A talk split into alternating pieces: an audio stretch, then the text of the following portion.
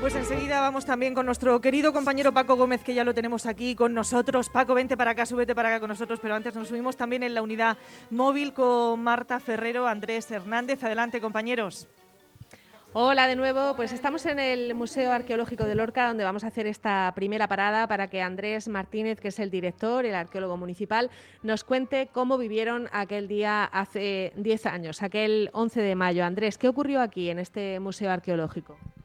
Bueno, pues eh, estábamos eh, tres personas en el museo eh, evaluando los daños del primer terremoto, ¿no? Cuando llegó el segundo, ¿no?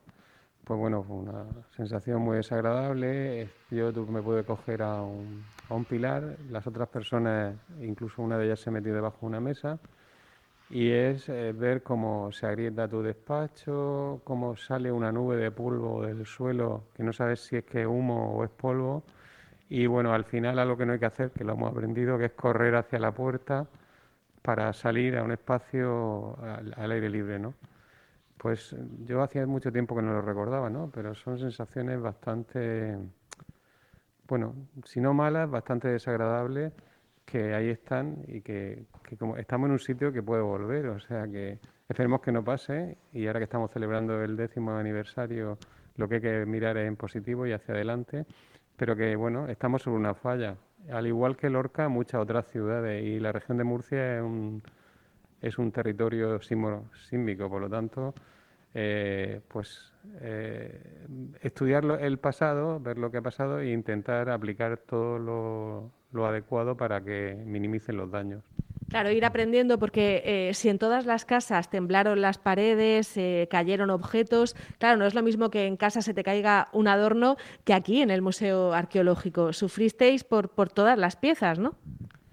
Claro, en el primer momento, al salir del, Bueno, una vez que volvimos a entrar, que brevemente cuestionamos que había que quitar el agua, la luz, ver cerrarlo, adecuadamente, ya al pasar por algunos espacios vimos que había algunas piezas que se habían visto afectadas, ¿no?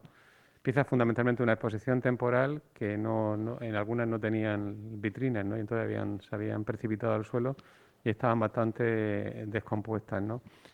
Eh, volvimos a entrar al museo a casi a las 24 horas y entonces fuimos conscientes de, lo que había pasado. ¿no? Había sufrido el edificio y algunas de las colecciones. Algunas de forma espectacular, que fue lo que más llama la atención y que fueron las que salieron en los medios, pues alguna vitrina volcada, algunas piezas precipitadas desde el anclaje que estaban al suelo pero que luego a la hora de después de evaluarlo no fueron las colecciones lo que más sufrieron, sí que fue, fue el edificio. El edificio hubo que vaciarlo entero para poder eh, que los arquitectos hicieran el proyecto para subsanar todos los daños que había tenido. ¿no?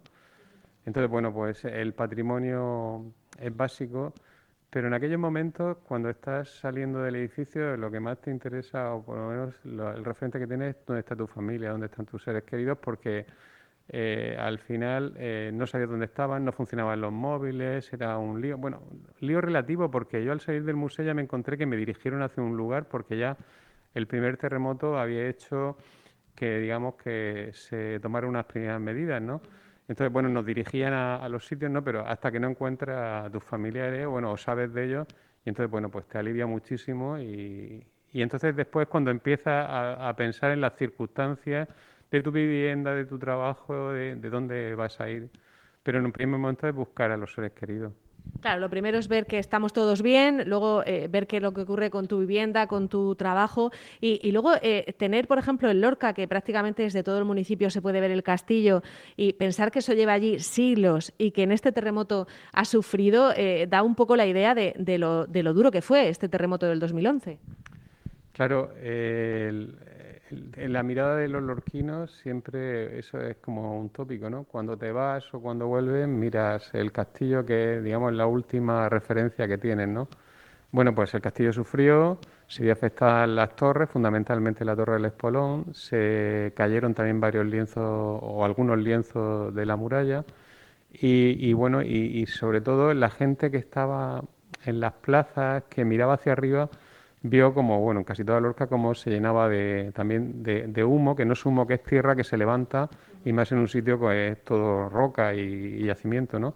Entonces, bueno, pues yo he hablado con gente que miraba hacia arriba en ese momento y vio sobre todo gente de la huerta, gente que estaba en el entorno del cauce del Guadalentín, vio cómo el, castillo se, digamos, que se llenaba de, de, tierra, que era una nube de polvo que pasó en toda la ciudad, ¿no? pero que ahí era más apreciable porque estaba en alto. La sensación esa de si cuando se baje el polvo seguirá estando el castillo o no seguirá estando el castillo, ¿no?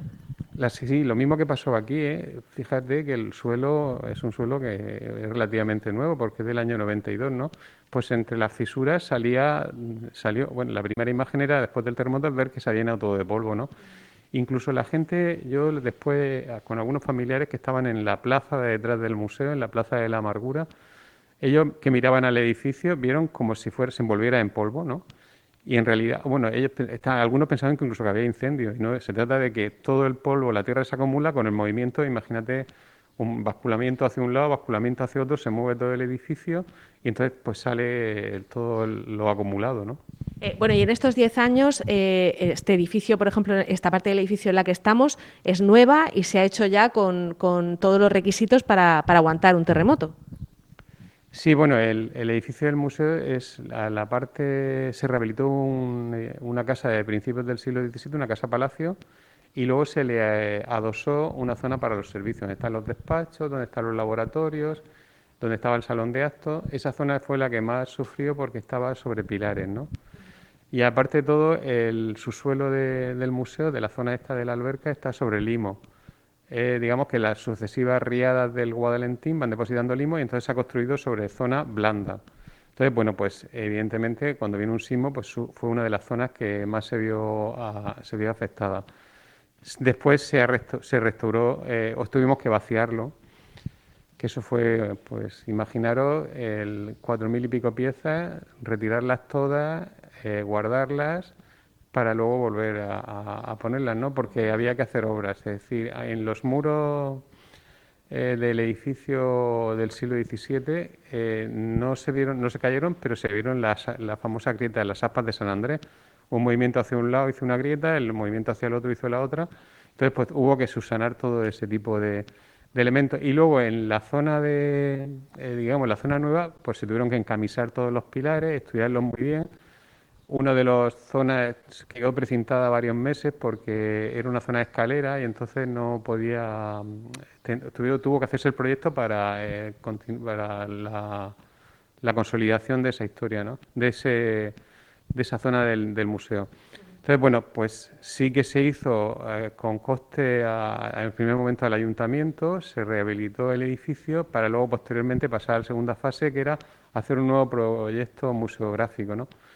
Eso a, nosotros nos vino bien, entre comillas, porque el museo en el año, eh, se inauguró en el año 92, el 2011 tenía ya bastantes años y la museografía se había quedado, eh, digamos que anciana, ¿no? vieja o desfasada.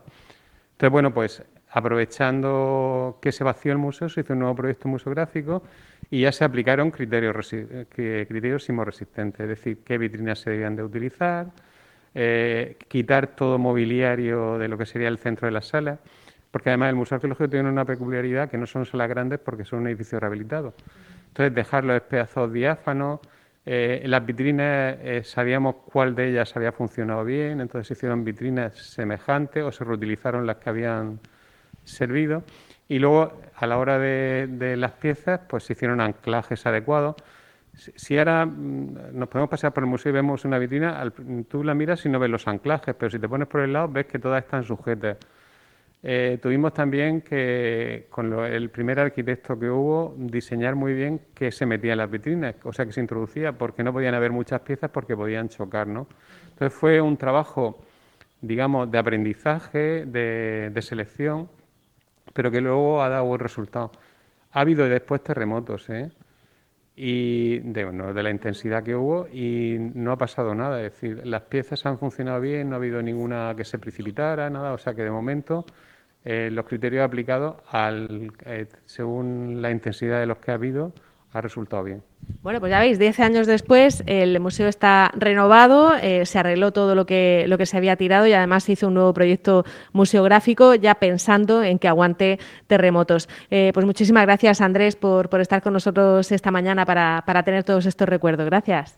gracias a vosotros y luego, aunque se recuerde lo que lo, que lo pasamos mal, también hay que mirar hacia adelante. Y una cosa importante, ha habido riadas, ha habido terremotos, ha habido muchos conflictos y la gente de Lorca sigue viviendo en el mismo sitio porque es un lugar excepcional. Muy bien, pues con eso nos quedamos, amigos.